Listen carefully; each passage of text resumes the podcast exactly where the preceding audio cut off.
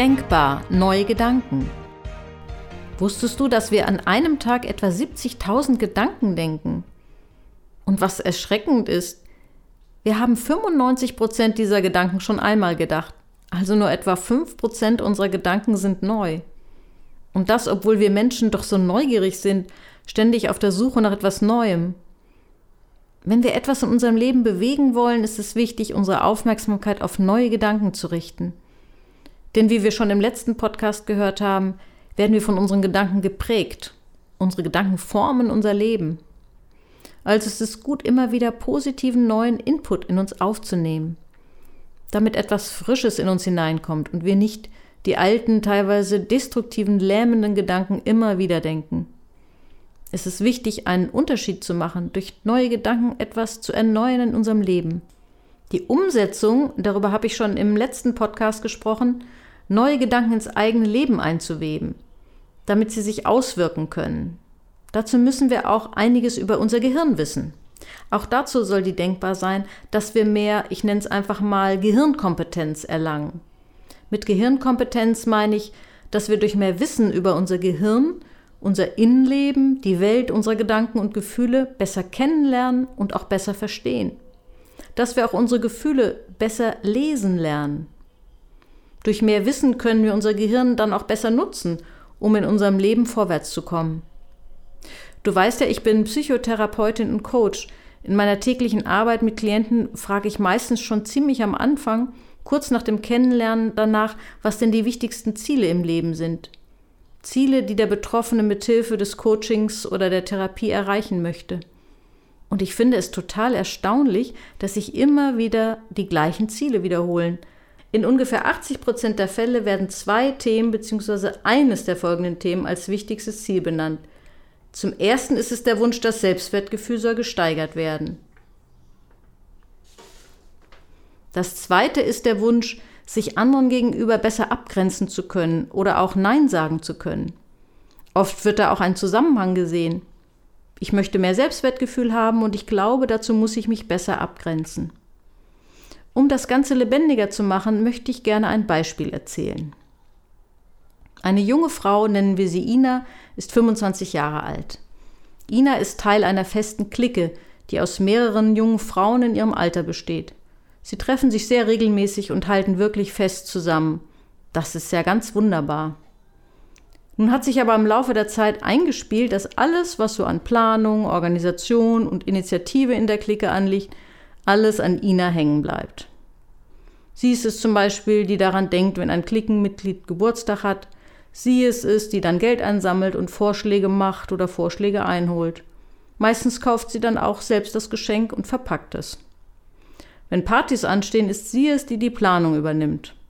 Manchmal findet sie es schon ziemlich anstrengend, dass das alles auf ihr lastet.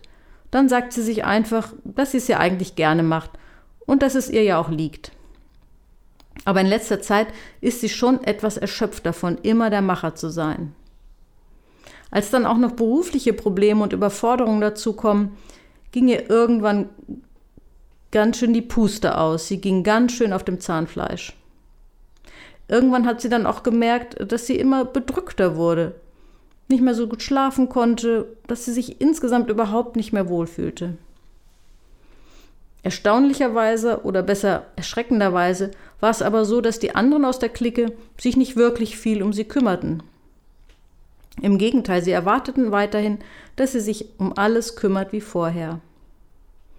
Als es dann auch noch so war, dass sie selbst in dieser Phase Geburtstag hatte und keiner daran gedacht hatte, ihr ein Geschenk zu machen, obwohl sie selbst sich um alles kümmerte und an alle Geschenke dachte, da hatte sie irgendwie genug. Da wachte sie eines Morgens auf und ihr wurde klar, so kann es nicht weitergehen. Doch mit dieser Erkenntnis allein ändert sich ja noch nichts.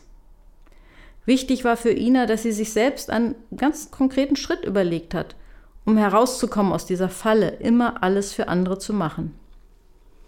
Was sie sich überlegte, war Folgendes. Sie wollte ganz offen mit der Gruppe sprechen, ihre Enttäuschung zum Ausdruck bringen und sagen, dass sie in Zukunft die Aufgabe mit den Geburtstagsgeschenken nicht mehr übernimmt. Die Reaktionen darauf waren sehr gemischt. Einige waren sehr betroffen, entschuldigten sich.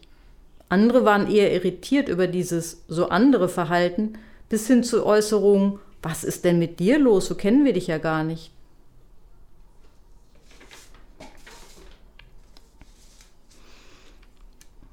Aber es veränderte sich durch diesen Schritt tatsächlich etwas. Die Verantwortung für die Geburtstage und Feiern wurden jetzt auch von anderen übernommen.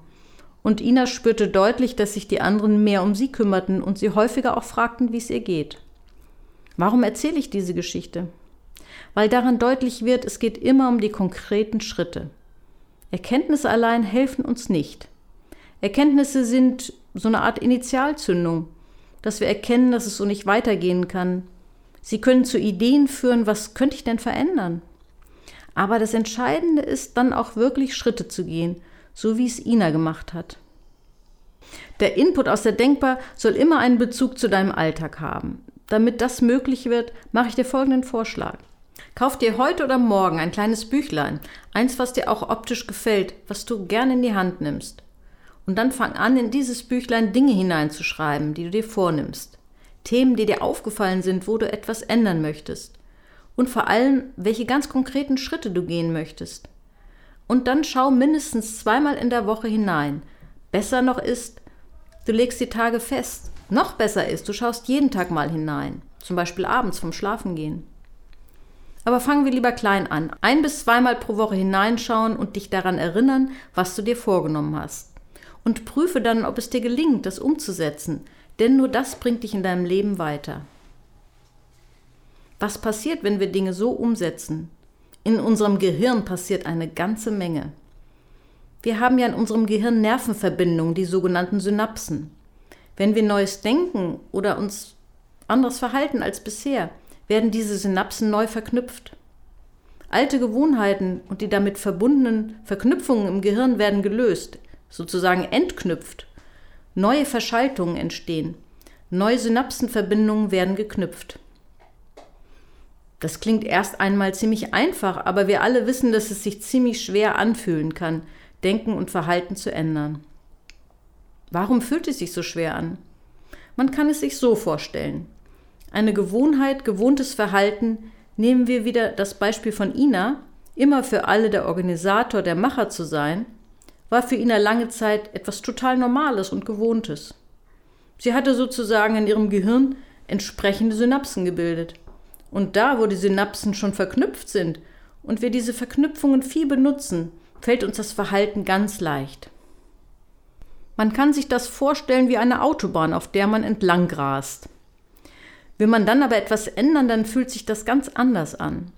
Da ist ein großer Widerstand, es ist richtig anstrengend. Um wieder ein Bild zu nehmen, ist es so, als würden wir uns mit einem Buschmesser durch den Urwald schlagen, dort wo es noch überhaupt keinen Weg gibt. Wenn wir genau diese Schneise zwei, dreimal gehen, kann man vielleicht schon grob erahnen, wo es lang geht. Und wenn dann dieser Weg hunderte oder mehrere hundert Mal oder sogar tausendmal gegangen wird, dann sieht man irgendwann einen Trampelpfad. Irgendwann wird der Weg dann auch breiter und man kann ihn dann immer mehr ausbauen und befestigen. So ungefähr kann man sich das im Gehirn vorstellen. Da, wo wir neues Denken oder Verhalten ausprobieren, da spüren wir, dass es erst einmal sehr anstrengend ist. Manchmal fühlt es sich gar nicht so gut an. Das ist manchmal sogar ein gutes Zeichen. Wenn es sich gar nicht so gut anfühlt, liegt es manchmal daran, dass es neu ist, ungewohnt. Bei Ina hat sich das veränderte Verhalten auch nicht gleich gut angefühlt. Sie hatte zum Beispiel am Anfang ziemliche Schuldgefühle und Selbstzweifel. Sie fragte sich ängstlich, was wohl die anderen jetzt über mich denken? Diese Irritation und Unsicherheit ist oft ein Zeichen dafür, dass wir auf dem richtigen Weg sind. Natürlich müssen wir unsere Richtung ständig überprüfen, aber lass dich von deinem Weg nicht abhalten, wenn du merkst, dass die Veränderung manchmal schwerfällt. Mache deine ersten Erfahrungen damit, dir Ziele zu stecken und Veränderungsschritte zu gehen. Die Denkbar-Podcast-Folgen werden dir auf deinem Weg immer wieder wertvolle Tipps und Motivationen geben, damit du dranbleibst an den Veränderungen, damit du freier wirst und sich dein Leben in die Richtung entwickelt, die du dir wünschst. Wenn dich das heute weitergebracht hat oder es auch einfach interessant für dich war, dann würde ich mich freuen, wenn du nächste Woche wieder einschaltest.